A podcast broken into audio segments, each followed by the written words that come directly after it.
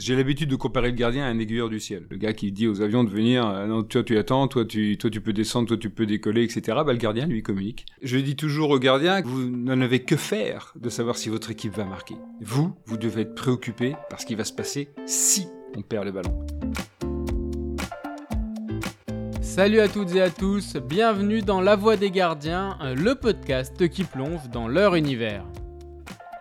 Gardien de but, un poste à part, diront certains, pour les fous, diront d'autres, mais avant tout indispensable dans une équipe, et c'est pour ça que j'ai voulu interroger les spécialistes du poste. Anecdotes, souvenirs, confessions et même parfois conseils, l'objectif c'est de partager leur expérience, leurs boulettes, leurs parades et de vous éclairer sur le poste et son évolution. Et aujourd'hui dans cet épisode de La Voix des Gardiens, je reçois l'un des entraîneurs des gardiens les plus connus en France, pour ne pas dire le plus connu, grâce à son parcours en club, sa capacité d'analyse, mais aussi son rôle de consultant pour euh, Canal+. Bonjour Christophe Lolichon. Bonjour.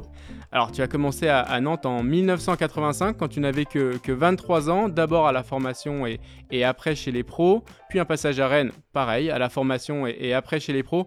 Mais c'est bien sûr à Chelsea que ta carrière euh, prend une autre dimension. 15 ans chez les Blues où tu as côtoyé euh, Thibaut Courtois, Edouard Mendy et surtout un gardien qui a beaucoup compté pour toi, Petrosec, et inversement, je pense, on y reviendra.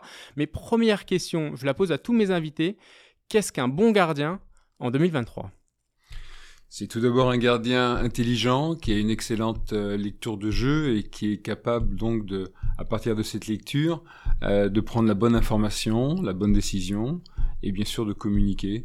Euh, il y a aussi des critères qui vont être d'ordre athlétique, physique. J'aime particulièrement les grands gardiens, mais les grands gardiens explosifs. Par rapport à ce poste extrêmement complet, il faut énormément de capacité à s'adapter.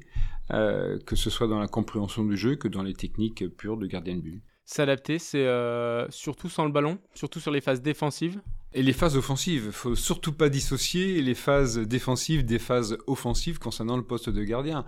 On a l'habitude d'évaluer et de juger les gardiens sur les arrêts qu'ils font c'est un petit peu primaire comme, euh, comme évaluation, parce qu'il y a tellement de choses à faire et à anticiper avant éventuellement de devoir effectuer un arrêt, aussi spectaculaire soit-il ou aussi basique soit-il. J'ai l'habitude de comparer le gardien à un aiguilleur du ciel. Vous savez, le gars qui dit aux avions de venir, euh, non, toi tu attends, toi tu, toi tu peux descendre, toi tu peux décoller, etc. Bah, le gardien lui communique. C'est toute cette gestion-là qu'on ne voit pas forcément, qu'on voit moins qu'un arrêt. Un arrêt, tout le monde le voit, tout le monde le commande. Exactement. C'est le mieux placé parce que lui, il n'a personne derrière lui, si ce n'est des supporters. Donc il faut se rendre un petit peu imperméable et puis être en, analyse euh, quasiment permanente, permanente de ce qui se passe devant vous parce que vous devez aider vos partenaires à mieux gérer que ce soit les espaces, que ce soit le marquage. On peut aller jusqu'à, et on doit aller jusqu'à anticiper le moment où on va recevoir le ballon. En gros, il y a deux phases. Quand votre équipe a le ballon, vous devez anticiper la possibilité de perdre ce ballon et quels sont les espaces que peut euh, utiliser l'adversaire à la récupération. Je dis toujours aux gardiens que vous, n'en avez que faire de savoir si votre équipe va marquer. Vous, vous devez être préoccupé par ce qui va se passer si on perd le ballon. Et là, on est dans la prise d'information permanente. Pourquoi prendre l'information? Bah Pour anticiper. Et anticiper, bah, c'est avoir un temps d'avance. Et c'est même, on peut même aller jusqu'à orienter et influencer l'adversaire. C'est-à-dire un, garçon qui m'avait alors bluffé non parce que je savais qu'il était dans ce registre-là. C'était Onana quand il jouait à l'Inter de Milan.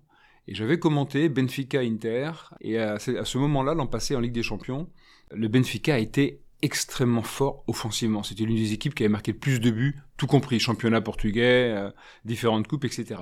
Et pendant le match, Onana avait un tel placement, il avait une telle gestion des espaces, de la profondeur, que moi je pouvais voir, j'étais vraiment un peu concentré là-dessus, les difficultés de choix des joueurs du Benfica. Parce qu'ils voyaient Onana, ils se disaient non, je peux pas la mettre là. Il va sortir, il va la prendre, etc. S'il avait été 5 mètres à 10 mètres plus bas, ils avaient cette opportunité. C'est une orientation quoi, des épaules, du corps, de. C'est un placement déjà. C'est un placement. C'est une, c'est la gestion de la distance que vous avez sur par rapport à deux paramètres, votre but et votre ligne défensive. Par moment, on est plus en gestion des espaces qu'en protection directe du but.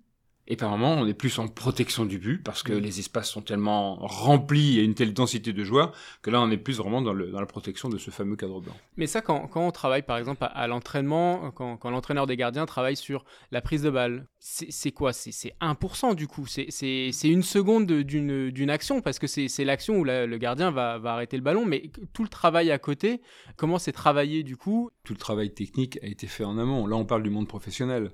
Donc on va l'entretenir, tel que le pianiste qui fait ses gammes tous les matins. On va entretenir la prise de balle en essayant de pas faire quelque chose de totalement analytique. J'ai un peu les cheveux qui se restent sur la tête quand je vois certaines images d'entraînement où on, où on se cantonne malheureusement beaucoup trop, les entraînements spécifiques, à l'ultime seconde de l'intervention du gardien. Mais pourquoi il a fait ça?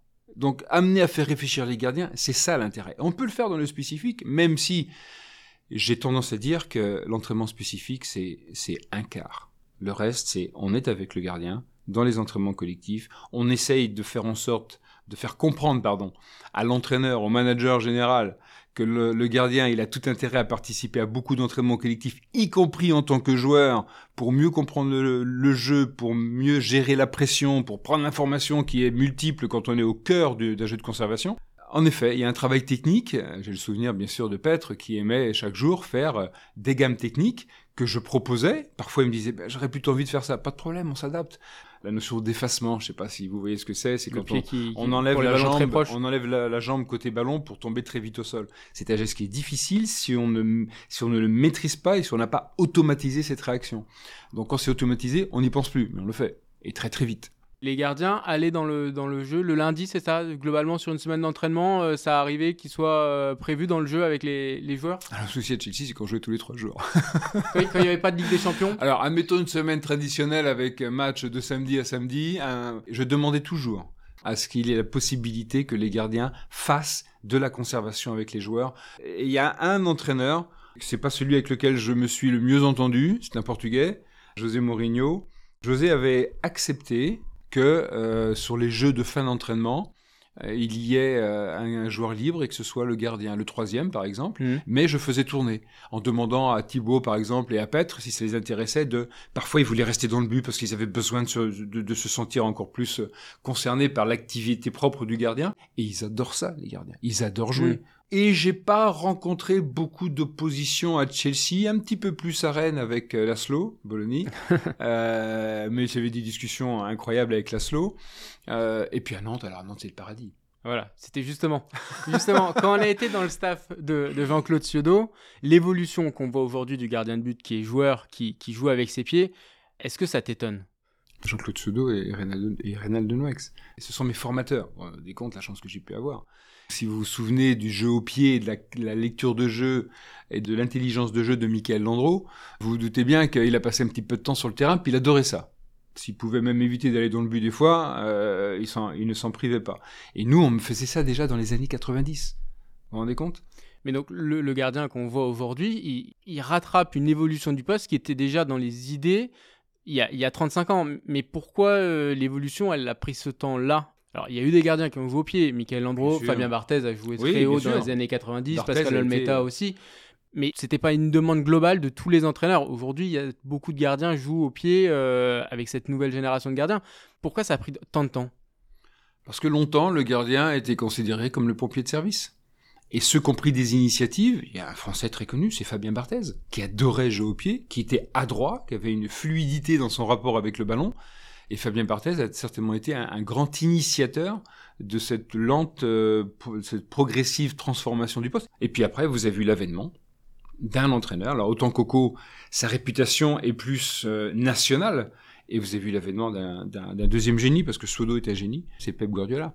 Qui lui a recruté un gardien de but avec des qualités au pied très fortes, pour mettre en place son jeu collectif, mais le, bonifier avec euh, des qualités au pied de son gardien qui lui permettaient après d'avoir sur le reste du terrain plus de, qualité de possession. Euh. Exactement, pour attirer l'adversaire. Quand vous avez un gars qui n'est pas tout de suite pressé tel que le gardien de but, vous jouez avec lui. Si le gars, il a, d'abord s'il comprend ce que veut faire l'entraîneur, c'est important. Euh, mais il a fait la même chose avec Valdés. Valdés n'était pas un gardien techniquement exceptionnel. Il a même failli arrêter d'être gardien à 18 ans parce qu'il en avait marre de pas toucher de ballon.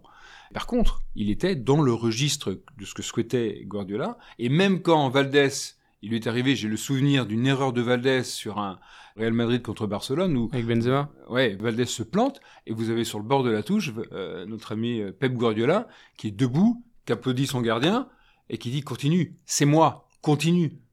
C'est magnifique ça. J'ai pas rencontré beaucoup d'entraîneurs qui avaient une telle, euh, une telle acceptation de l'erreur.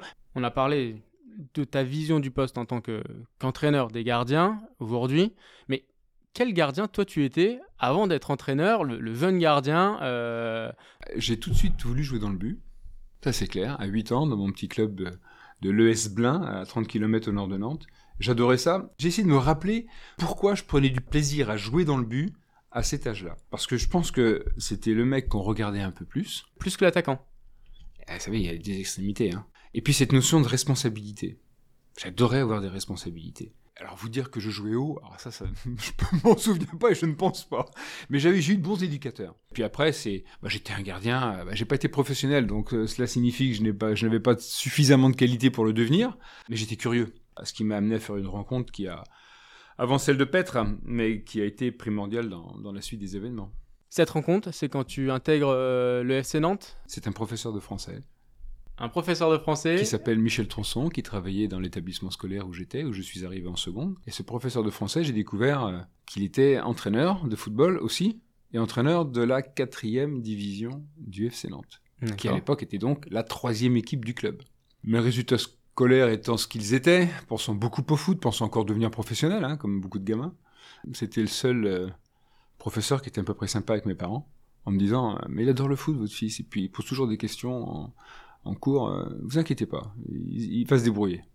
Et puis en première, je l'avais plus comme prof de français, mais il vient me voir un jour. Il me dit Est-ce que le jeudi, tu pourrais avoir une autorisation pour quitter l'établissement et venir t'entraîner avec moi avec la quatrième division du FC Nantes? Et moi, je joue en PH. Et le FC Nantes, c'était Oui. mon club. Oui, parce que mon club, j'étais un-. Et... Adorateur d'Henri Michel. J'a- j'ai- J'aimais le style déjà costaud de Jean-Paul Bertrand de Man, l'ex- l'ex-géant du FC Nantes. Et je demande une autorisation que j'ai, bien sûr, et je vais m'entraîner sur un terrain stabilisé à la Jonelière. Vrai, vrai stabilisé, rouges. quand ça gratte. Et ce professeur de français était tout aussi bon sur le terrain de foot que dans une salle de classe. Il était passionnant, et je posais des questions. Puis un jour, il a été voir euh, Reynald de Noex et Monsieur Zaeta, Zeppo Zaeta, qui était un œil, qui était un scout du FC Nantes emblématique. Il dit, j'ai un gamin, là, que je prends l'entraînement avec moi, c'est pas mal. Mais il pose toujours des questions sur l'entraînement. euh. Et puis un jour, euh, Reynald et Monsieur Zaeta sont venus me voir, euh, ça t'intéresse d'occuper des, des poussins? Ah bah oui, oui bien sûr. Et j'ai commencé par entraîner les petits. Ensuite, c'était les pupilles, les minimes, responsable de l'école de foot pendant quelques, quelques temps. Donc c'est bien parce que j'avais encore, j'avais un œil sur le champ aussi, sur l'organisation. Et puis, euh, et puis un jour, lorsque j'ai 20, ouais, 23 ans, c'était pas loin, pas loin de la date de mon anniversaire, Reynald euh, vient et Coco Sodo, que je, que je croisais, parce qu'on avait des réunions techniques toutes les semaines. Ça t'intéresse d'intégrer le centre de formation Deuxième vague positive, hein Eh ben oui, bien sûr. Mais vous savez, à cette époque-là, on n'était pas forcément payé avec un butin de salaire. Et il fallait une couverture sociale. Ouais. Donc je suis parti bosser à Decathlon pour pouvoir... D'accord. pour pouvoir à côté. euh, euh, bien sûr. Et puis à Decathlon, ça se passait tellement bien qu'ils m'ont proposé un plan pour devenir chef de rayon, Ouais. etc. Et j'ai dit au boss à l'époque, j'ai dit euh, laisse-moi la nuit, je te répondrai demain matin. Je savais ce que j'allais répondre. Decathlon, je savais où j'allais. Le FC Nantes, je, je savais pas, hein. Hmm. clairement. Puis je lui ai dit, bah non, je vais pas répondre positivement à, à ta proposition. Je, je parce, sais. que, parce que le FC Nantes, c'était. euh, Puis le foot. Ouais. Le foot. Donc je sais pas où je vais, mais j'y vais. Et donc, tu es au centre de formation. Et comment tu bascules chez les pros? Bah parce que monsieur, euh, d'une part, euh, euh, Jean-Claude Sodo est redevenu entre-temps aussi euh, directeur du centre de formation parce qu'ils ont été chercher un, un entraîneur croate euh, qui est monsieur Blazevic. Donc euh, pff, la, la- la- la proximité avec Coco et Rénal, mais c'est monstrueusement positif. C'est d'une richesse exceptionnelle. Et puis monsieur Bla- Miroslav Blazevic euh, est évincé et Coco remonte chez les pros. Et puis il me dit, au fait, je t'ai pas dit, mais toi tu viens avec moi. Ah, Troisième vague. Voilà. jamais 203.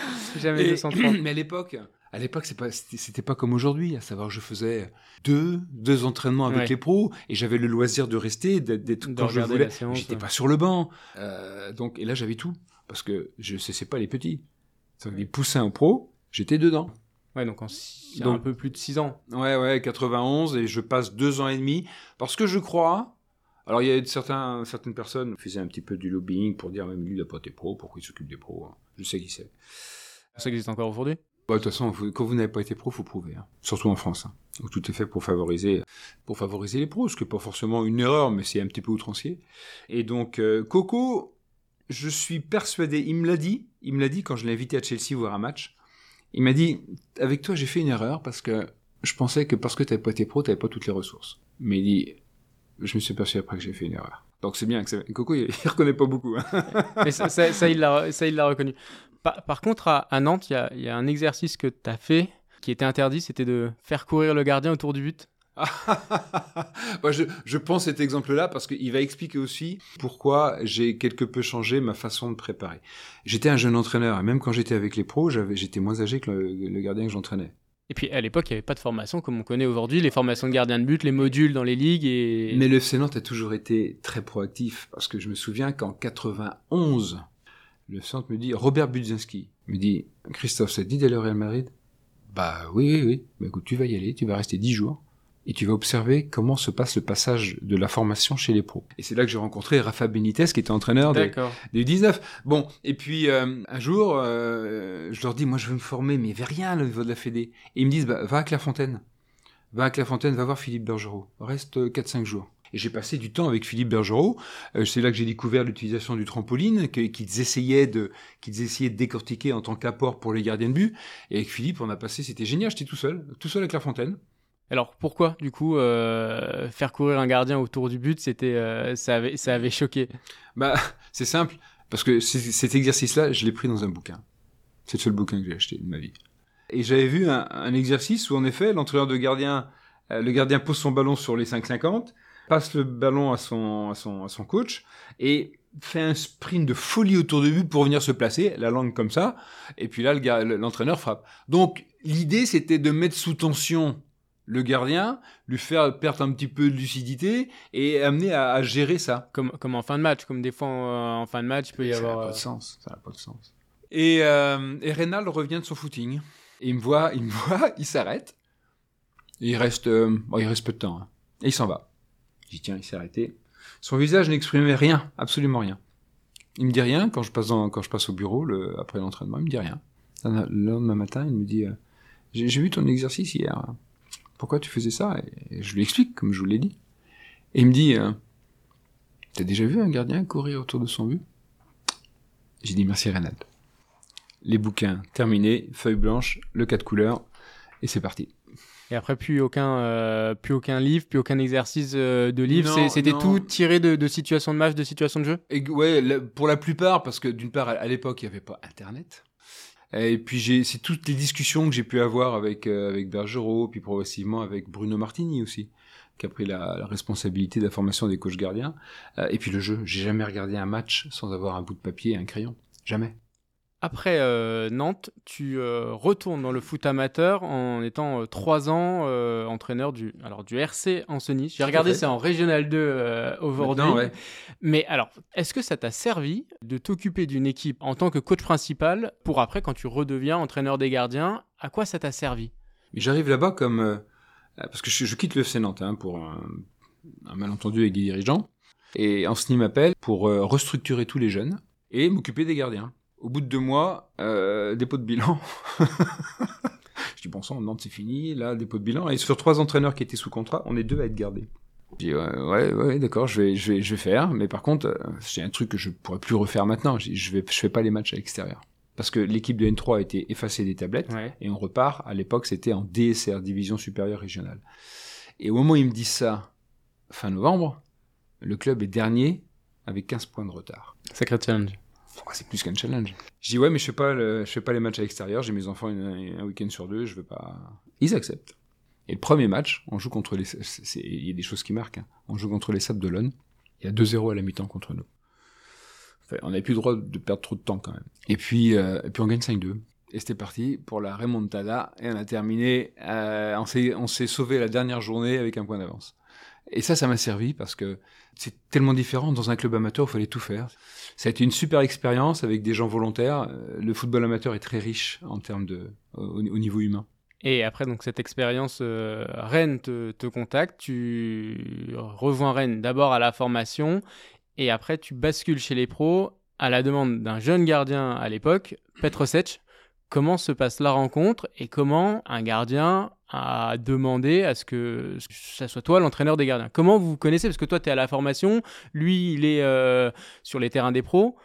Comment se passe la rencontre? Alors, je le connais avant qu'il me connaisse, parce que Pierre Drossi me demande de regarder une cassette euh, ou, un, DVD, je sais plus, il y avait encore des cassettes, ah non, c'était que des cassettes à l'époque, euh, me dit tiens, on est sur ce gardien-là, c'est quand même talentueux. Alors je connaissais parce qu'il a en plus il avait fait la finale du championnat d'Europe Espoir et il avait gagné la finale contre qui? Contre l'équipe de France et Michael Landreau. Je leur dis, je connais pas le prix, je connais rien. Je leur dis, Bon, moi je pense que ça va être un gardien de but euh, qui va aller vers, les, vers la bonne évolution des gardiens. Il y a la taille, c'est rapide, euh, techniquement c'est déjà assez propre. Je sais pas à combien vous pouvez l'avoir, mais si vous pouvez l'avoir, faites. Et puis ils font un prix qui était quand même assez important pour un club comme le Stade Rennais, c'est autour de 4 millions, je crois, 4 millions d'euros. Et comment on se voit? La première fois qu'on se voit réellement, bah, c'est à la sortie d'un match. Il me dit alors, euh, j'ai fait un bon match. Je regarde, je dis ouais, ouais, quelques beaux arrêts, mais il y a plein de choses à faire quand même. Toi, tu dois prendre beaucoup plus de place que ça. Et là, j'ai vu les yeux s'ouvrir. Parce qu'il avait gagné? Je crois qu'ils avaient gagné. Ouais, donc il fait des arrêts et Rennes gagne, donc globalement. Il fait une euh, saison exceptionnelle, hein, la première saison, il sauve un peu le club. Hein. Et là, je vois ses yeux qui, qui s'agrandissent. Ah ouais, mais comment, quoi? Je dis, ouais, toi, tu, dois prendre beaucoup plus de place. Et puis, on je m'entraînais souvent sur un synthétique à la Piverdière, le centre d'entraînement de Rennes. Et je voyais bien que parfois, il était comme ça, on pouvait voir à travers les grillages. Et en même temps, son numéro 2, c'était Jean-Philippe Durand qui a joué à Bastia, qui, a joué, euh, qui est natif de, de Guignon, je crois. Et Jean-Philippe, euh, il venait parfois s'entraîner avec moi en retour de blessure, ou quand il n'y avait pas entraînement avec les pros, il venait avec le centre de formation. Et Petre m'a dit par la suite, il, il disait que Jean-Philippe lui, lui racontait, il dit, je fais des trucs que j'ai jamais fait. Et ça a intrigué Petre 7. Ah oui. Et à la fin de la saison, Petre, je pense, avait l'opportunité de partir de Rennes. Et il a dit au dirigeant, je veux bien rester, mais je voudrais m'entraîner avec le gars qui a la formation. Oh bah ça n'a pas traîné, hein. Pierre aussi me paie dans son bureau. Fallait le garder. Hein. je pense que c'est plus l'intérêt de garder Petrocek que de mettre Christophe Lelichon chez les pros. Et puis là, on a vécu un début d'histoire. Moi, j'appelle ça une histoire d'amour euh, professionnel euh, parce que c'est magique. Mais qu'est-ce qui a matché? La curiosité des deux. Puis après, je pense qu'il y a des trucs chimiques hein, euh, qui font que, en se regardant, je sais pas, il n'y a aucune aucune autre connotation que professionnelle, je le précise mais il était, il posait les bonnes questions. Et, et, moi, il me faisait réfléchir aussi, parce que vous savez, un entraîneur de gardien, ça progresse aussi, ou ça régresse, avec les gardiens que vous avez. Et lui, c'était un, bon, c'est un, un cerveau, hein. c'est un mec qui réfléchit sur, c'est un mec qui veut être performant, qui veut, qui veut être le meilleur, le meilleur des meilleurs. Et la première année, bah déjà, je mets en place euh, une préparation, euh, une préparation physique de début de saison, et puis il y a ce fameux match, c'était contre Le Havre à Deauville, premier match amical, en préparation. Avec les l'élastoplast sur. Ouais, ouais c'est extraordinaire. Et, il cherche Petre, hein, il, veut, il veut appliquer, hein, parce que euh, c'était le premier match amical de la saison. Tu lui as demandé quoi De, jouer haut, voir un, bah pour, le tester un peu, pour le tester un peu Pour le tester, pour, pour avancer, parce que alors même si Laszlo, euh, avec Laszlo, on n'a pas forcément des blocs très très hauts, hein, Laszlo Bologna, mais, euh, mais moi je voulais qu'il soit plus influent, parce que je sentais qu'il pouvait beaucoup aider l'équipe dans ce registre-là. Seulement quand vous le faites pour la première fois sur le terrain, bah, je voyais Pet qui était sans arrêt en train de regarder où il était par rapport à son but. Je pense qu'il faut, faut, faut qu'on trouve un truc. Tout, toute la, le dernier quart d'heure de la première mi-temps, je réfléchis, qu'est-ce que je peux lui faire, qu'est-ce que je peux lui faire? Et je me suis dit, je peux pas, j'ai pas de bon, je peux, je peux pas tracer un terrain. Mm.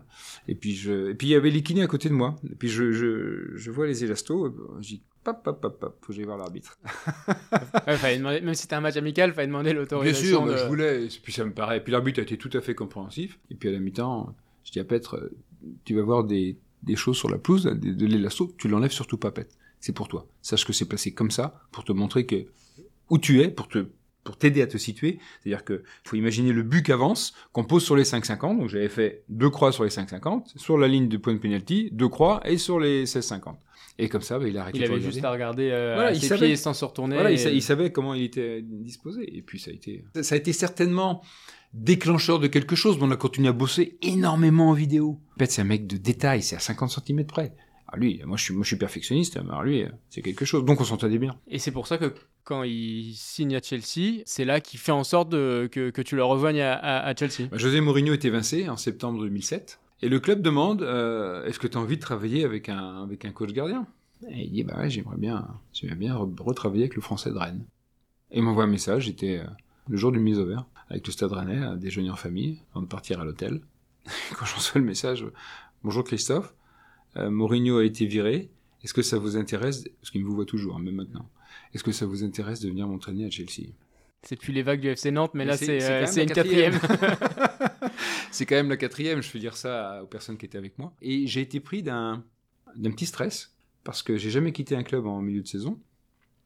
Et j'avais fait venir sur les trois gardiens du Stade Rennais, j'en avais fait venir deux. Je me suis dit, ouais, je peux pas faire ça. Et j'avais besoin d'être assuré. Alors, très envie, très envie d'aller à Chelsea, bien sûr. Surtout que j'aurais pu repartir à Nantes aussi, parce que Nantes m'avait appelé. Euh, au moment où on me demande de grimper chez les pros pour euh, coacher Petr Cech, Nantes m'appelle, Serge le disait, pour revenir à Nantes. Avec Michael Landreau. Et puis à un moment donné, euh, à un moment donné, j'ai choisi, puis je pense que le choix est pas mal. Euh, donc, donc il y a cette annonce, et puis bah, tout se met en route progressivement. J'en parle pas trop, j'en parle à, un ami qui est dans le staff de, de, Pierre Drey aussi, Michel Sorin, qui me dit mais c'est génial. Donc déjà, il m'enlève un petit pan de, un petit pan de truc. Et puis vient le moment où Chelsea me demande de venir voir, de venir visiter les installations. là, ça devient concret. Et là, faut que je m'absente. un dimanche, on avait joué le samedi, et je vais voir Pierre. Pierre là aussi. Et je lui dis, bon Pierre, voilà, c'est ça. J'hésite un petit peu, je sais pas. Il me dit, mais Christophe, si moi on me demande de venir à Chelsea, mes bagages ils sont déjà faits, Christophe. Donc là, là, t'es d'autant plus rassuré. Et là, je suis, c'est-à-dire que je pars en bon terme et j'ai pas l'impression de trahir. Et donc, quand tu arrives à, Chelsea, est-ce que toi, dans ta matrice, dans ta réflexion, tu dois aussi t'adapter du coup au championnat anglais? Est-ce que tu as une période de préparation aussi où tu te dis, ben, nouveau championnat, euh, ce que je mets en place, ça a fonctionné, mais là c'est un championnat différent, il va falloir que je fasse des choses différemment? Bah, je vais continuer ce que Pet m'avait demandé de regarder ses matchs depuis qu'il était parti de Rennes. C'est un énorme avantage ça, parce que j'avais observé beaucoup de matchs. Euh, régulièrement, je lui envoyais mon avis sur des interventions, sur des, des relents, sur des buts encaissés. Ils en prenaient pas beaucoup hein, avec Mourinho. Mais puis il me disait ce qu'il faisait à l'entraînement. Donc on, on, échangeait beaucoup. Il y a eu malheureusement sa très grave blessure où je, je, me suis rendu chez lui euh, trois semaines après, quand il est rentré à la, à la maison après l'hôpital. Euh, j'étais pas en direct avec les matchs, mais j'avais vu tellement de matchs. Ah, et puis, tout, puis les joueurs. Quand j'arrive, bah forcément, je, je parle avec Pej. Bon, qu'est-ce que tu as fait, qu'est-ce que tu souhaites? Aussi. Et moi, je vais bosser, bah, je vais bosser comme un fou pour m'adapter au mieux. Bah, il dit, on reste dans la continuité de ce qu'on faisait à Rennes. J'ai remangé encore, j'ai décortiqué le plus possible pour lui présenter des choses qui lui correspondaient. Puis il y avait aussi les autres gardiens, Carlo Codicini Enrique Hilario. Et suite au premier entraînement, il se passe un truc où je dis, waouh, ça c'est le baptême. L'entraîneur, l'ex-assistant de, de José Mourinho, il me, il me fait comprendre, parce qu'il a pu, avait un accent, je comprenais rien il me fait comprendre qu'il aurait besoin d'un centreur pour deux joueurs qui revenaient de blessure et qu'il fallait tester. Mhm. Lui d'un côté, moi de l'autre à faire descendre et les mecs voulaient faire des reprises. Et les deux joueurs, c'était Balak et John Terry. là, techniquement, techniquement, faut... Bon, je me suis dit, il faut que ça passe. Parce que il n'y aura pas de cadeau, de toute façon. Hein. Et puis, c'est passé. Et je me suis bien mis sur le côté droit quand même pour avoir plus à utiliser la jambe droite. Euh, et puis, ça s'est très bien passé quand on travaille avec des, top gardiens, c'est le top niveau euh, à ce moment-là, qu'est-ce qu'on travaille? Alors, on va travailler dans le détail, parce que déjà, Petre est techniquement très bon, il n'y a plus grand-chose à faire avec Petre au niveau technique. Hein. Mm. On a axé le travail sur sa qualité de déviation. L'ultime orientation des mains pour euh, dévier le ballon dans une zone sécurisée. Petre est un des gardiens qui a le moins encaissé de buts sur un ballon qu'il a dévié. Avec un attaquant qui va, qui va la reprendre. On va revenir à ce qu'on disait tout à l'heure à savoir être dans la capacité de prendre l'information pour savoir quelles sont les zones qui vont être sécurisées, et après adapter la technique pour que ce ballon aille dans ces zones. Je connais des gardiens de très haut niveau qui ont de très très nombreuses sélections dans leur pays, j'en connais un, qui a concédé beaucoup de buts sur des seconds ballons, euh, déviés parce que bah, il déviait c'est tout. On a fait un travail avec de la des, coups, enfin des, de la prise d'information préalable à une frappe, des cibles pour dévier le ballon et peut-être était, était monstrueux. Puis physiquement, ils avaient un programme. Euh, c'est là où je me suis rendu compte de la différence entre le football anglais et le football français. C'est tous les à côté, au final. du purement sportif, du purement. Euh, bah, c'est du sportif quand même. Hein. Non, purement technique. ouais, tout à fait, tout à fait. Et puis toujours, euh, et puis être toujours à l'écoute des gardiens. Parce que moi, je prépare la séance. Il me faut à peu près 1h30 pour préparer une séance. Je connais mon thème, je sais dans quel cadre il s'inscrit, mais j'ai toujours la feuille blanche. Puis c'est leur dire si vous avez une remarque à faire pendant l'entraînement, parce que moi je peut-être que mon idée elle est bonne mais elle est pas assez réaliste. Vous me dites. Et les mecs adoraient ça. Alors ils intervenaient pas souvent, mais c'est arrivé. Peut-être dit tiens là ça c'est peut-être. Ce serait peut-être mieux si on mettait le ballon ici parce que je rencontre plus souvent ce genre de situation. Ok pas de problème on l'adapte. T'avais avais quelle place dans les, dans les staffs avec les différents entraîneurs que tu as, connus? Tu as, connu Carlo Ancelotti, André Villas-Boas, José Mourinho, Rafa Benitez, Gus Dink, euh, Avram Grant, qu'est-ce qu'il y a encore? Il y en a eu 8. Euh, bah, Roberto Di Matteo. Roberto, bien sûr. Avec la Ligue des Champions. Alors, c'est avec Avram Grant, ça se passe très très bien. Alors beaucoup disent qu'il n'était pas fait pour ce rôle-là, mais très intelligent ce monsieur. Euh, mais il se fait un peu manger par parce qu'il y avait quand même quelques ténors dans l'équipe. Hein. Euh, Avram c'est pas mal. Il y a Felipe Scolari, c'est le deuxième. Là c'est moins facile parce qu'il connaissait pas du tout le football anglais. Il n'imaginait pas que c'était comme ça. Et là, il gagne la Coupe du Monde 2002, c'est ça? Ouais, quand même, ouais. Mais par contre, le championnat. Super joueur, avec des super joueurs. Et puis son entraîneur de gardien. Ah oui, il y a une anecdote qui est, que je dois signaler parce que euh, lors de ma première saison, on fait comme la finale de Ligue des Champions à Moscou contre Manchester United, on perd au penalty. Et au mon retour de vacances du sud vers euh, vers la, la, Bretagne avant de repartir sur euh, sur l'Angleterre, je reçois un coup de fil d'un bah de, de, ce fameux Michel Sorin du staff euh, du Stade Rennais qui me dit c'est mon épouse qui prend le téléphone et, et je la vois faire ça. Elle dit ah bon? Et Michel lui dit, mais t'es au courant, Christophe est viré. Ah. Et puis elle me regarde, t'es viré. je dis, ah bon Sacré retour de vacances. On s'arrête sur la première aire d'autoroute, et je rappelle Michel, et euh, il me dit, ouais, c'est marqué dans l'équipe ce matin. L'annonce de Felipe Scolari signifiait aussi qu'il arrivait avec son staff et son entraîneur de gardien. Donc, et moi, j'appelle tout de suite Peter Kenyon, qui était le, qui était le directeur exécutif du club, en disant Peter, euh, je suis viré. Je suis dans la presse française, paraît mon nom, mais pas pour longtemps à Chelsea. Non, t'inquiète pas, euh, Scolari a accepté que son entraîneur de gardien fasse autre chose, c'est toi qui restes, y a pas de problème. Donc euh, il arrive avec son entraîneur de gardien, il le prenne quand même. Chaque hein. entraîneur, euh, maintenant les staffs sont, sont composés, et mais à part toi tu perdures à chaque fois. Bah oui, parce qu'il y a un grand monsieur aussi qui est au-dessus. Et le grand monsieur qui s'appelle Roman Abramovich, il, il adore Petrocek. Donc il est intéressé par le mec pour savoir qui est le mec que Petr a appelé. Et pour l'anecdote, quand je viens visiter Chelsea en octobre 2007, je suis avec Avram Grant et Petre est avec nous et il sert de traducteur. Et à un moment donné, j'entends un bruit d'hélicoptère. Et j'y tiens, il y a une base militaire, il y a un hôpital. Et puis Petre, il me dit, ah, c'est le boss. Ah. Et le boss, il était venu de Londres pour voir le Français qui venait, qui allait venir entraîner son gardien. Parce que il voulait comprendre. il voulait comprendre, il voulait voir. Personne. Exactement. Je suis très très étonné. Et, et après, euh, que ce soit donc euh, Felipe Scolari et Gusidin qui est arrivé, après c'est Carlo Ancelotti qui est arrivé sans entraîneur de gardien. Il aurait pu en amener un, mais bon, on lui a dit que c'était pas la peine. Euh, Carlo Ancelotti, après Carlo c'est c'est André Villas-Boas qui lui n'avait pas d'entraîneur de gardien. Et on m'a dit après qu'on lui avait dit on a on a ce qu'il faut. Rafa Benitez vient en intérim avec Xavi Valero qui est l'actuel entraîneur des gardiens de West Ham, un mec génial, mais qui sait qu'il sera pas entraîneur de gardien. Donc il sera plutôt analyste, il va aider Rafa à analyser les matchs. Et puis après Rafa, c'est José. Et José, il a son entraîneur de gardien emblématique, le même que Petre avait avant mon arrivée. Et euh, c'est un garçon qui est parrain du fils de José, euh, qui est un peu son bodyguard aussi. Et là, on lui dit non, non, non c'est l'olichon. Voilà. Bon, après ça, je pense que ça a créé pas mal de tensions. Hein. Mais, mais j'ai été, bah, quelque part, il y avait à la fois sans doute, j'ose espérer, une reconnaissance du travail effectué, et donc une protection aussi. Euh, une protection de la part de, du grand monsieur. Petroset a globalement sur euh, une grande partie de, de, votre relation était numéro un euh, indiscutable à, Chelsea. 2015-2016, du coup, Thibaut Courtois revient. Et donc il y a ces deux gardiens là, deux top gardiens. Comment, et donc là on va aborder un peu la, la, concurrence, mais comment ça s'est passé, euh, cette relation-là entre les deux? C'est José Mourinho qui souhaite euh, l'arrivée euh, plus tôt que prévu de Thibaut Courtois que j'avais demandé de recruter parce que j'ai découvert, enfin j'ai découvert, je suis pas le premier, je suis pas le premier, je dois être le deuxième, peut-être même le troisième, et je vois un grand, un grand, un grand échalage jouer dans le but, je dis waouh, il y a quelque chose là. Et au retour, euh, Abramovich me demande, il me dit faut faire ou pas? Je dis il faut faire. On me demande de préparer un projet sportif pour lui, donc de le prêter. Enfin, de le prêter éventuellement, mais au départ, il devait rester à Genk. dans les trois semaines qui ont suivi euh, mon aller-retour euh, Londres-Genk, je me suis fait discret, j'étais debout dans le stade. J'étais même pas assis, j'ai dit, vous me trouvez une place. Oh, bah, c'était, c'était l'armada derrière, tout le monde le voulait. Hein.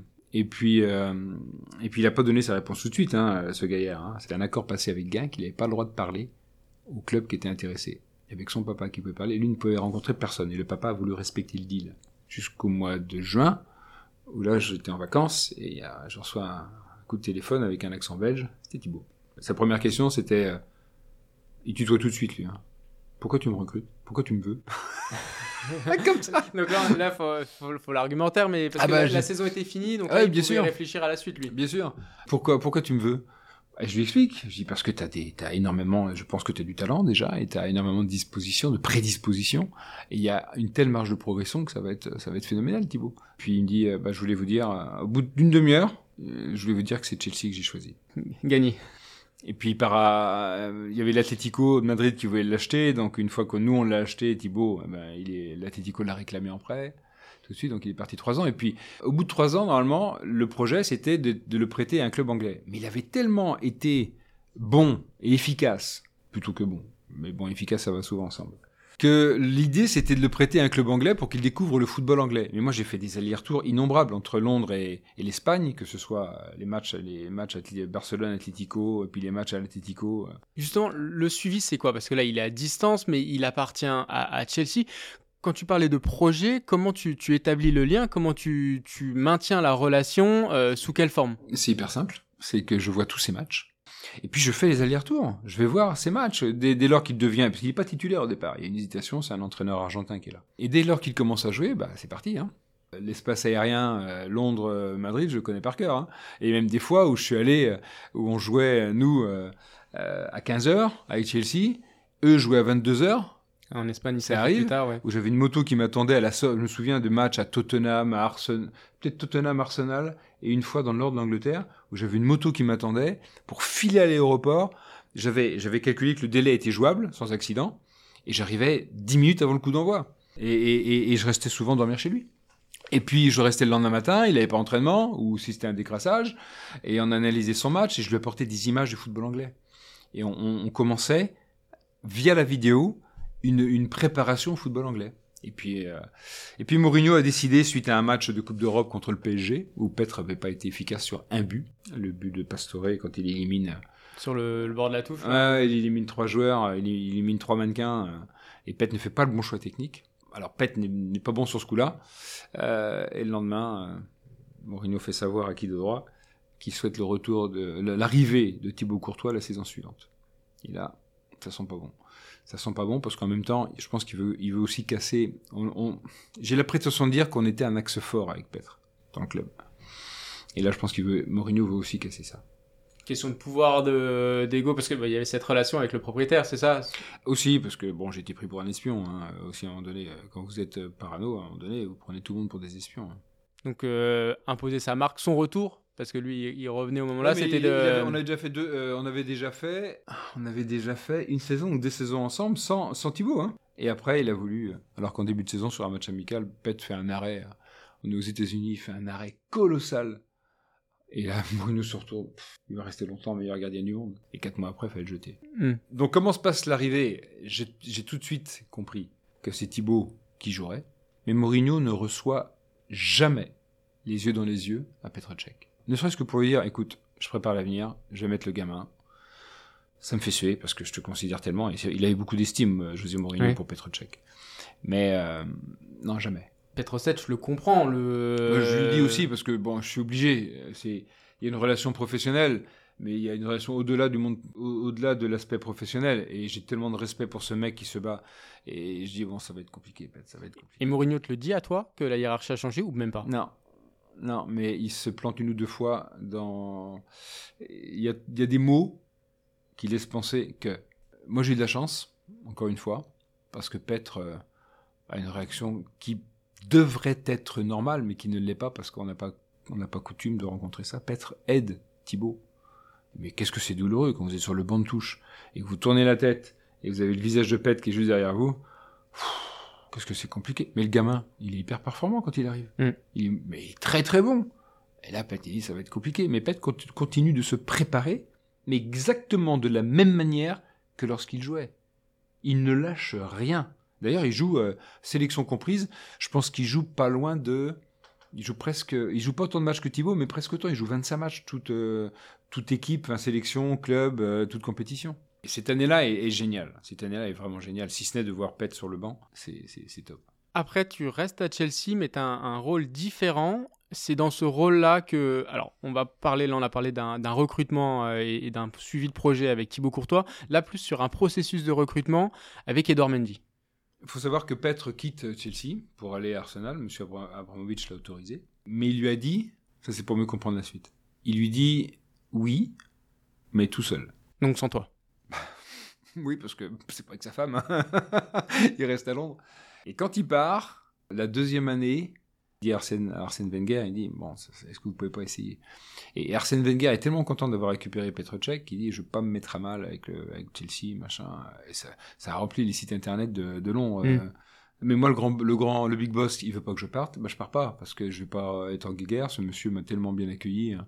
Et donc, euh, il dit à quelqu'un, le lichon, il reste et il fait ce qu'il veut. Le programme, il est vaste. Hein. Moi, je suis au service du club, donc euh, je vais voir ce qui se passe un peu plus à l'académie. Et puis, il y a le loan department. C'est peut-être le moment de déclencher une opération sur les jeunes gardiens pour qu'ils puissent aller mûrir plus vite dans des clubs de Championship, Ligue 1, Ligue 2. Je pense que déjà, on est les premiers à avoir eu un loan department, comme on dit, département des joueurs prêtés, de cette dimension-là, structuré comme ça. Euh, C'est-à-dire qu'on analysait tous les matchs de mec, on a eu jusqu'à 55 joueurs prêtés. Bon, certains, on les analysait un petit peu moins, certes. Mais euh, alors j'ai le manque de la compétition, évidemment. Euh, et puis en même temps, euh, en même temps, je vais à la rencontre des clubs où je prête des joueurs. Je cherche des clubs pour les joueurs, pour essayer de trouver une osmose entre la, la, qualité du joueur. Quel est le club le plus Persuader un entraîneur de... de... faire confiance à un gamin de 18 ans en Ligue 1, c'est pas gagné en Angleterre. Hein. Ils veulent des vieux briscards, le mec. Euh, donc c'est des discussions, c'est participer. J'ai même fait dans un club proche de la banlieue londonienne. Euh, je fais même un, échauffe, un échauffement d'avant-match avec le, avec mon gardien qui est prêté à ce club parce que le, le goalkeeper coach il est blessé. Donc je ouais, alors que t'étais encore à Chelsea, mais là sûr. le jour, là Bien tu sûr. deviens. Euh... Bien sûr, mais c'est génial en, en Ligue 2, quatrième division, ouais, des moments extraordinaires. Et puis en même temps, il y a un œil sur le recrutement. Euh, il y a un gardien espagnol qui a été recruté, le dernier sur la liste que j'avais donnée à Mauricio Sarri, mmh. parce que je quitte l'équipe première quand Antonio Conte arrive. Et Antonio Conte ne savait pas qu'il y avait un problème entre Courtois et moi, parce qu'il y a eu un problème entre ouais. Courtois et moi. Et... Sur les manières de travailler ouais, sur, puis je voulais plus trop. Alors Thibaut est tellement talentueux, donc il pensait que c'était largement suffisant. Et moi, je voulais encore avancer, notamment dans le domaine visuel avec lui, mais lui, ça le barbait. Et on s'est accroché plusieurs fois. Quand Antonio est arrivé, euh, on se voit, il me dit, euh, bon, la pré-saison, comment tu la vois? Je dis, Antonio, je suis pas sûr qu'on va travailler ensemble, parce que si Thibaut part pas, moi, je suis plus l'entraîneur des cadets de l'équipe première. Ah, et Thibaut ne part pas. Donc je quitte l'équipe première.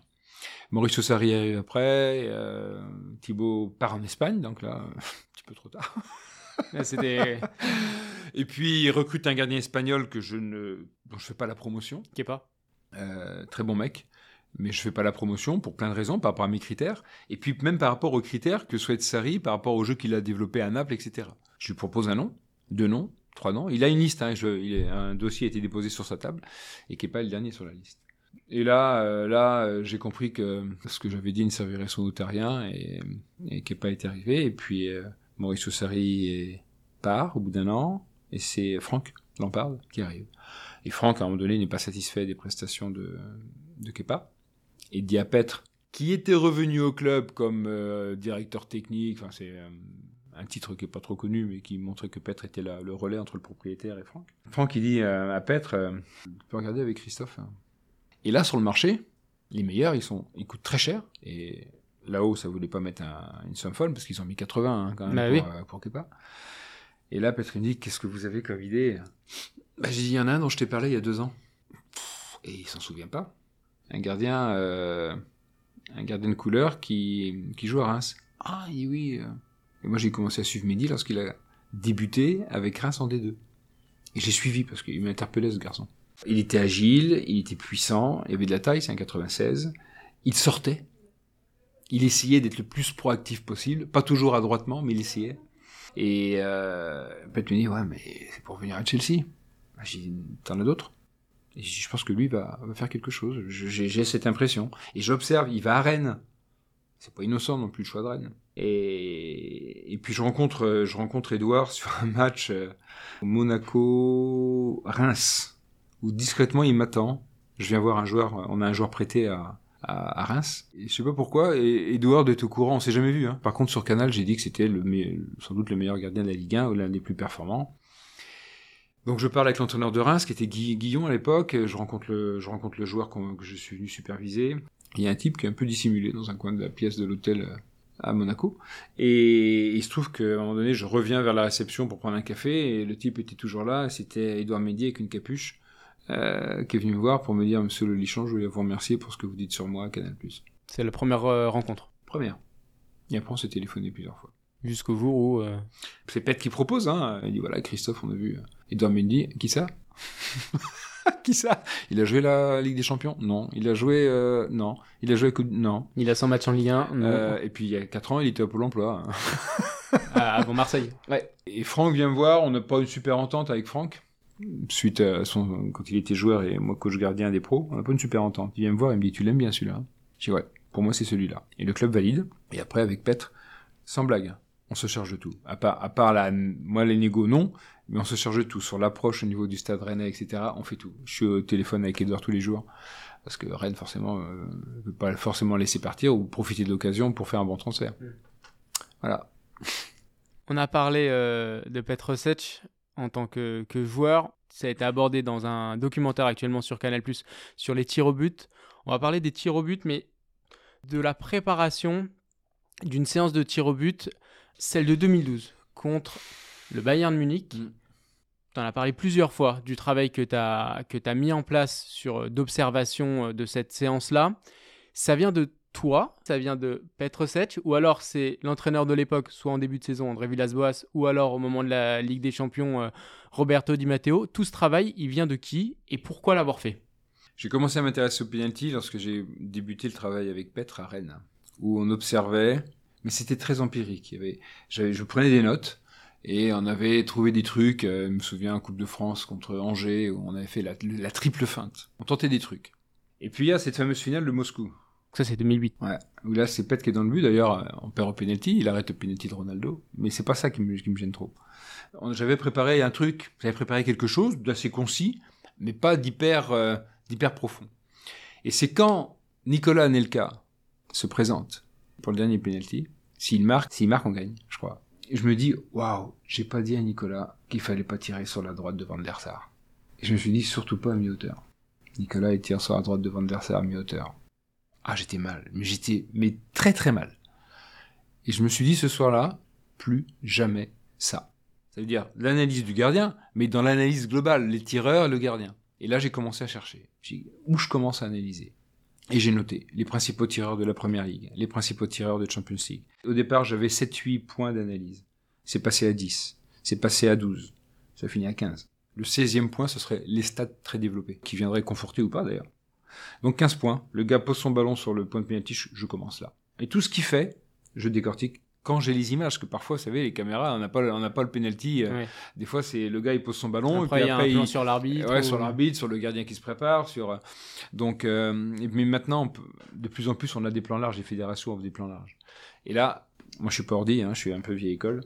J'ai des tableaux, j'ai les 15 points, et tac, tac, tac, tac. Tiens, ah, là, ça se rejoint, ça se rejoint. Là, il a tiré de ce côté-là. Là, il a tiré dans l'axe. Et puis, des fois, tout s'écroule parce que tout ce qui réunissait une, une option s'écroule. Ah. Il suffit d'un tir où il va faire l'inverse, il va tirer à, gauche alors qu'il toujours tirer à droite. Mais on peut arriver à trouver des choses. Le souci, c'est que les joueurs deviennent de plus en plus techniques et ils savent qu'ils sont observés. Je pense que ça va être plus compliqué. Mais il y a quand même des, encore des choses à tirer. Là, il y a un joueur, par exemple, euh, je prends toujours le même exemple parce que ça m'a bluffé, c'est Steven Girard. Pendant 5 ans, j'ai rien vu. Mais rien. J'ai tout, j'ai tout décortiqué, la prise d'élan, le recul, le machin, etc tout. Et puis un jour, il a changé une position de bras, sur l'avant avant-dernier appui. Et là, dès lors qu'il y avait cette position-là, j'étais sûr du côté. Par rapport à son bras un bras. Donc le bras, c'est un point d'analyse. Les autres sont secrets, mais... non, mais il y a deux bras, donc je vais pas vous dire le droit ou le gauche. Il y avait deux bras. Et là, sur Steven Girard, attention, je, je généralise pas. Et puis il y a des choses. Euh, après les pénalties du Bayern, bah ouais, j'avais 31 minutes de pénalty. Euh, j'ai passé, euh, j'ai pas beaucoup dormi. On avait trois semaines pour préparer. Donc euh, bah, j'ai essayé de synthétiser parce que j'allais pas présenter tout aux gardiens. Et puis j'ai voulu aussi que les gardiens s'en mêlent un peu. Je leur ai filé euh, sur les 31 minutes, j'en ai réduit un peu et j'en ai donné un peu aux gardiens. J'ai fait une pré-sélection d'images. Et puis euh, je leur avais demandé leur avis. Et Petre avait le, dernier cadre. Et je lui ai demandé, je dis, est-ce que tu valides? Et il dit, ouais, ça me plaît bien. Et puis la finale arrive. Bon, il y a, la finale arrive. Il y a Robben, déjà, 94e. Robben, c'est un copain de Petre. Ils ont, joué, ensemble à Chelsea. Donc, fallait pas montrer. Puis, il était fatigué, il était frustré, Robben. Didier avait égalisé dans la 88e. Et fatigué, énervé, Robben, c'est la gauche du gardien. À chaque fois. Sur ce que j'avais, j'en ai, j'en ai pas 50. Hein. Donc, statistiquement, mon analyse, elle est, elle est limite, elle est limite euh, légitime. Mais il faut bien se référer à quelque chose, sinon on fait rien. Il y en a qui font rien. Beaucoup trop d'ailleurs. Et je dis à Petre, faut pas que tu lui montres. Parce qu'il te connaît. Donc Petre ne montre pas. Avec le risque. Si je pars pas, si je pars pas suffisamment tôt. Un temps de retard. Je dis ouais, mais c'est le risque. C'est le risque à prendre. Donc il part pas. Ça doit se déstabiliser un peu Robben. Et Robben le loupe. Clairement, il le loupe son penalty. Il est, il est mal tiré son penalty. Mais Pet ne s'engage pas parce que si Pet part à fond, le ballon il passe quasiment au milieu. hein. Donc euh, voilà. Puis tous les autres, il y en a qu'un, il y en a qu'un qu'on ne savait pas, c'était c'était Neuer. Et je dis à Petre à, à, à la cantonade, je dis à Petre, ouais, il va faire comme Butt, qui était Qui numéro son 2 numéro 2. et qui lui tirait toujours sur, la, sur le côté droit du gardien. Et Petre avait senti autre chose que moi j'avais pas vu. Il le dit dans le doc sur Canal. J'invite euh, tout le monde à, à regarder le documentaire qui est vraiment plus global sur, sur les tirs au but. Mais quand on, quand on en parle, il y a aussi l'aspect où tu vas conseiller les joueurs. Là, c'est plus un travail spécifique, c'est Didier Drogba. Au moment où il prend le ballon, il sait où il va tirer. Alors non, moi je, je, je suggère. Mais le travail que tu as fait, Je l'ai fait sur Neuer. plus global. Je l'ai Bon. fait, sur Neuer, mais j'ai eu un... Ça n'a pas, ça n'a aucune valeur statistique ce que j'ai fait. Mais à un moment donné, il faut, faut essayer de prendre le petit truc qui va peut-être servir. Et en effet, je vois que Neuer, à un moment donné, il change sa routine sur le cinquième penalty au lieu de partir à droite face à un droitier, il part à gauche. Et il fait le contraire sur un gaucher. Et je vais, je vais voir André, euh, euh, Roberto Di Matteo, pardon, pour lui dire est-ce que tu m'autorises J'avais rien dit aux joueurs avant. Hein, est-ce que tu m'autorises à aller parler aux joueurs Alors je sais même pas s'il m'a compris, s'il était parti, je sais pas où. Il m'a dit ouais, fais ce Avec que tu veux. l'attention. euh, Fais ce que tu veux. Et là, je me dis, j'y vais j'y vais pas Parce que si je me plante, il y a certains joueurs qui vont pas se gêner. Ah, c'est lui. Un joueur notamment, c'est lui. Et j'y vais. J'y vais parce que bah, c'est c'est le moment jamais. Hein. Et tu vas voir tous les joueurs ou Les cinq joueurs. Les cinq premiers joueurs. Mata, Ashley Cole, euh, David Luiz, Franck et Didier. Ça fait cinq Ouais. Et Mata, c'est le premier à tirer. Et qui dit, ouais, je, je vais faire. et puis, puis il pose son ballon. Il prend sa course d'élan et il fait le contraire de ce que je lui ai suggéré. Donc il, il la met sur la gauche de Neuer et Neuer part fa- face à un gaucher, il part à gauche. Et il l'arrête. Et Mata, dans, dans la nuit, il me dit, tu sais Christophe, c'est fou, hein, parce que j'ai- quitté le rang central, je vais faire ce que m'a dit Loliche, comme ils disent, et puis quand il prend sa course de l'an, il perd le contrôle. La, la tension, la pression. le- Il, fait, il fait comme il fait d'habitude, en plus il ne tire pas super bien, mais il fait, il la met... euh, Voilà, et puis après, bah, Didier, c'est le dernier. plus globalement au niveau euh, de la France entre euh, l'Euro des U17 euh, au mois de juin, la Coupe du Monde euh, U17, euh, l'Euro 2021, la Coupe du Monde 2022 et même les féminines là. Ces cinq séances euh, perdues par une sélection française. Est-ce qu'on a un souci avec ça en France? Alors, je vais être très prudent sur mes propos, mais j'ai entendu des choses. J'ai entendu le mot loterie, j'ai entendu... euh, Je pense qu'il y a des gens qui devraient aller travailler à la, à la Française des Jeux. Ça t'énerve? Ah ouais, ça Sur les pénaltys, la Ça loterie m'agace terriblement. Parce que on peut pas savoir à 100% ce qui va se passer. Ça serait, ça serait extrêmement prétentieux et surtout irréaliste. Mais par contre, il faut passer du temps. Et peut-être pas se limiter à une stat qu'on va vous donner avec un but qui est séparé en neuf parties en disant ta ta ta ta ta ta. Je suis persuadé qu'on peut aller chercher quelque chose. Et je suis même persuadé qu'on peut, euh, aujourd'hui, à l'heure où on parle, je pense qu'on peut encore aller plus loin. Sur la, comment dirais-je, l'étude du body language, et essayer de la, rendre encore plus scientifique pour donner peut-être encore une cartouche au gardien. Donc euh, le problème c'est que on n'est jamais sûr que ça aille jusqu'au penalty. Bon, peut-être qu'il faut pas y passer beaucoup de temps. Seulement les penalties, il n'y a pas que les penalties, des séries de penalties, il y a les penalties dans un match aussi. Petre, il a été décisif en finale de Coupe d'Angleterre, il a été décisif, euh, une fois il rentre, il remplace Ross Turnbull, il rentre sans échauffement, il prend les gants, il a le survêt, il va dans le but, il fait, il fait l'arrêt. Mais il savait. Donc ça m'énerve d'entendre parler de loterie, parce que je pense que c'est d'une part euh, euh, donner trop de place au hasard. Donc bah, mettez-vous au boulot et puis vous voyez ce que ça peut donner, quoi. Mais il faut y consacrer du temps. Un penalty bien tiré, il est inarrêtable? Il est inarrêtable. Un penalty sous la barre très fort, c'est inarrêtable. Il n'y a pas le temps. Physiquement, entre la distance, la dimension du but et la capacité de réaction humaine, il n'y a pas le temps. Donc là, c'est au gardien d'impressionner pour pas que le joueur ait la confiance de le faire. Il y a- chaque gardien a sa personnalité. Emiliano Martinez, il a exprimé toute sa personnalité contre la France. Et il a perturbé. Parce qu'il n'y avait pas de pénalité. De toute façon, lui, s'il a analysé les tireurs français, il n'y en avait pas beaucoup. hein. Il- Ils avaient jamais tiré en club. Ils avaient jamais tiré. Donc, ça l'a renforcé dans son intention d'exprimer euh, bah, tout son tout son truc là. D'autres gardiens ne font pas ça parce qu'ils ressentent pas le besoin de faire ça. Mais par contre, euh, bon, il se présente peut-être un petit peu trop en victime. Petre n'était pas à faire de la gymnastique avant un penalty. Hein. Lui, il était focus. Hein. En plus, on avait fait un travail, euh, on a fait un travail de concentration avec un préparateur mental qui est, salarié à Chelsea, qui est toujours là-bas d'ailleurs. Et il a appris, on, a, on faisait les séances ensemble, à se focaliser. Parce que si vous donnez des infos à Petre, c'est un ordinateur sur pattes. Ok, donc il les enregistre. Il n'avait pas de papier ou de non, bouteille. Non, pas besoin. Mais attention, c'est bien de, voir ça. Hein. Moi, j'ai un gardien au centre de formation, à, un jeune gardien euh, croate euh, en Youth League. Il a besoin de la bouteille. Donc, on lui fait la bouteille. Et il a qualifié l'équipe. Hein. Donc, euh, vous savez, quand Petre vous dit dans la nuit, dans, la nuit de la victoire, c'est incroyable ce que j'ai, ce que j'ai vu. Il dit, j'ai vu le mec poser son ballon et j'ai vu les tribunes partir. C'est-à-dire que dans mon champ visuel, je n'avais que le tireur et le ballon. Et là, toutes les informations que j'avais, au fur et à mesure que l'action se déroulait, toutes les informations ressortaient. Pas, pas, pas. Je dirais pas que c'est l'homme qui valait 3 milliards, bien que lui, il ait des plaques un peu partout. Euh, mais c'est presque ça. Pas, pas, pas, pas. Dernière question. La France reste le meilleur euh, pays en termes de formation de gardiens. Si on prend euh, Mike Maignan, Lucas Chevalier, Ilan Mélier. Alors, j'en suis pas sûr. Parce que la France est, sur une dernière étude, parue il n'y a pas longtemps, la France est un des seuls pays européens qui connaît une, baisse des sollicitations par les pays étrangers de ses gardiens. Ça fait un petit peu mal. Il y a des clubs qui travaillent bien, et puis il y a des clubs aussi, alors ça je ne vais pas me faire que des amis, mais il y a des clubs qui veulent des gardiens performants à la formation, sans forcément un profil morphologique euh, en devenir. Donc ils ont des gens qui sont déjà très mûrs physiquement, qui vont être performants en, U16, U17, U18, voire U19. Mais pour le très haut niveau, après, ça peut être compliqué, que ça grandit plus. Le critère d'un 90 Ouais, alors, oui, mais attention, on peut être professionnel à 1m83. Raya, c'est titulaire. Mais il, compense tellement par une lecture de jeu. Il y en a qui vont dire, oh, il fait des erreurs. Et bien sûr, il fait des erreurs, mais regardez le, nombre de ballons qu'il touche et l'importance qu'il a dans le système d'Arteta. Euh, 1m89, Ederson. Moi, je pense que si on a la chance d'avoir un gardien qui fait 1m95 et plus, qui est bon avec les pieds, qui est intelligent, bah, vous savez, c'est physique, c'est mathématique. Le mec, il prend plus de place. Mais moi, j'étais habitué, j'ai eu la chance. Mon premier grand gardien, c'est Andreas Isaacson. 1m99, suédois. Des boîtes à la place des pieds. Mais il m'avait surpris quand je suis allé le superviser. Il allait à une vitesse exceptionnelle au sol. Malgré la taille. d'écran. Ouais. Mais c'est pas, maintenant, faut plus dire malgré la taille. C'est fini, ça. Les, morphologies évoluent et, les entraînements évoluent. On peut faire progresser. Moi, j'ai fait des entraînements, enfin, j'ai des entraînements à base pliométrique où le mec, il prenait 8% d'amélioration après 11 séances.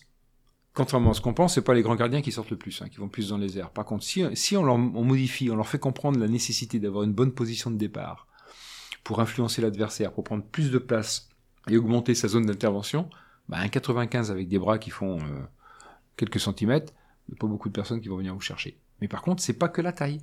Merci beaucoup, Christophe. On va passer au face à face.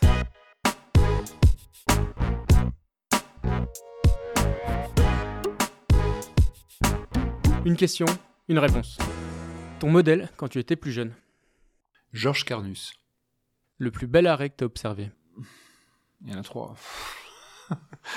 Euh, un arrêt de Gordon, gardien, euh, gardien gallois, et qui fait un truc incroyable. Et puis un arrêt de Petre en finale de Coupe d'Angleterre, qui est absolument remarquable sur une tête du géant Carole. Petre Setz, gardien de hockey, ça t'étonne? Non. Le geste que tu préfères? Le geste qui va diriger la défense. Ce qui te fascine chez les gardiens La capacité de résilience. L'entraîneur principal qui comprenait le plus le poste de gardien Je vais mettre une paire. Suodo de Noex. Le gardien qui t'a le plus impressionné dans toute ta carrière Petrocek. Le meilleur gardien aujourd'hui Il n'y a pas un meilleur. Il y a plusieurs très bons. Euh, plusieurs tops. Je mettrais Ter Stegen, Courtois et, et Ederson par rapport à sa qualité forte. Les portes de l'Opéra de Paris se sont-elles ouvertes? Très bien informé. Non, elles se sont même un petit peu refermées. Pourquoi tu veux y aller? Parce que je pense qu'on doit aller chercher dans d'autres sports des similitudes avec le poste de gardien sur les, les possibilités d'entraînement. Autant le handball euh, et la danse, pourquoi? La danse, pourquoi? Parce qu'il y a une telle maîtrise des corps chez les danseurs classiques que ça m'impressionne et je veux savoir comment il y arrive et discuter avec à la fois les préparateurs physiques et les chorégraphes sur les notions de gainage. Le conseil que tu donnerais au Christophe Lolichon né à Nantes Suite à passion. Voilà, suite à passion. Merci pour ce passionnant et, riche échange, Christophe. Merci d'avoir accepté de revenir sur ta vision du poste, sur l'évolution et sur aussi le fait d'avoir côtoyé des grands gardiens et des grands entraîneurs. Merci beaucoup. C'est un plaisir.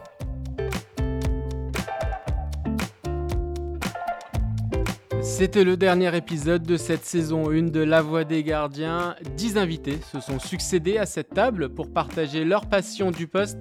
Jérôme Alonso, Sébastien Frey, Gennaro Brasigliano, Geoffrey Jourdrain, Alexandre Kidja, Mathieu Séquinger, Yévan Diouf, Christophe Miranda, Pauline Perromagnin et donc Christophe Lelichon. Je les remercie une nouvelle fois d'avoir accepté. Merci à vous également de nous suivre. Vous êtes de plus en plus nombreux à nous écouter et à interagir sur les réseaux sociaux. D'ailleurs, en attendant la saison 2 qui arrive fin janvier, restez connectés, des cadeaux seront très prochainement à gagner sur Instagram, TikTok, Twitter et Facebook.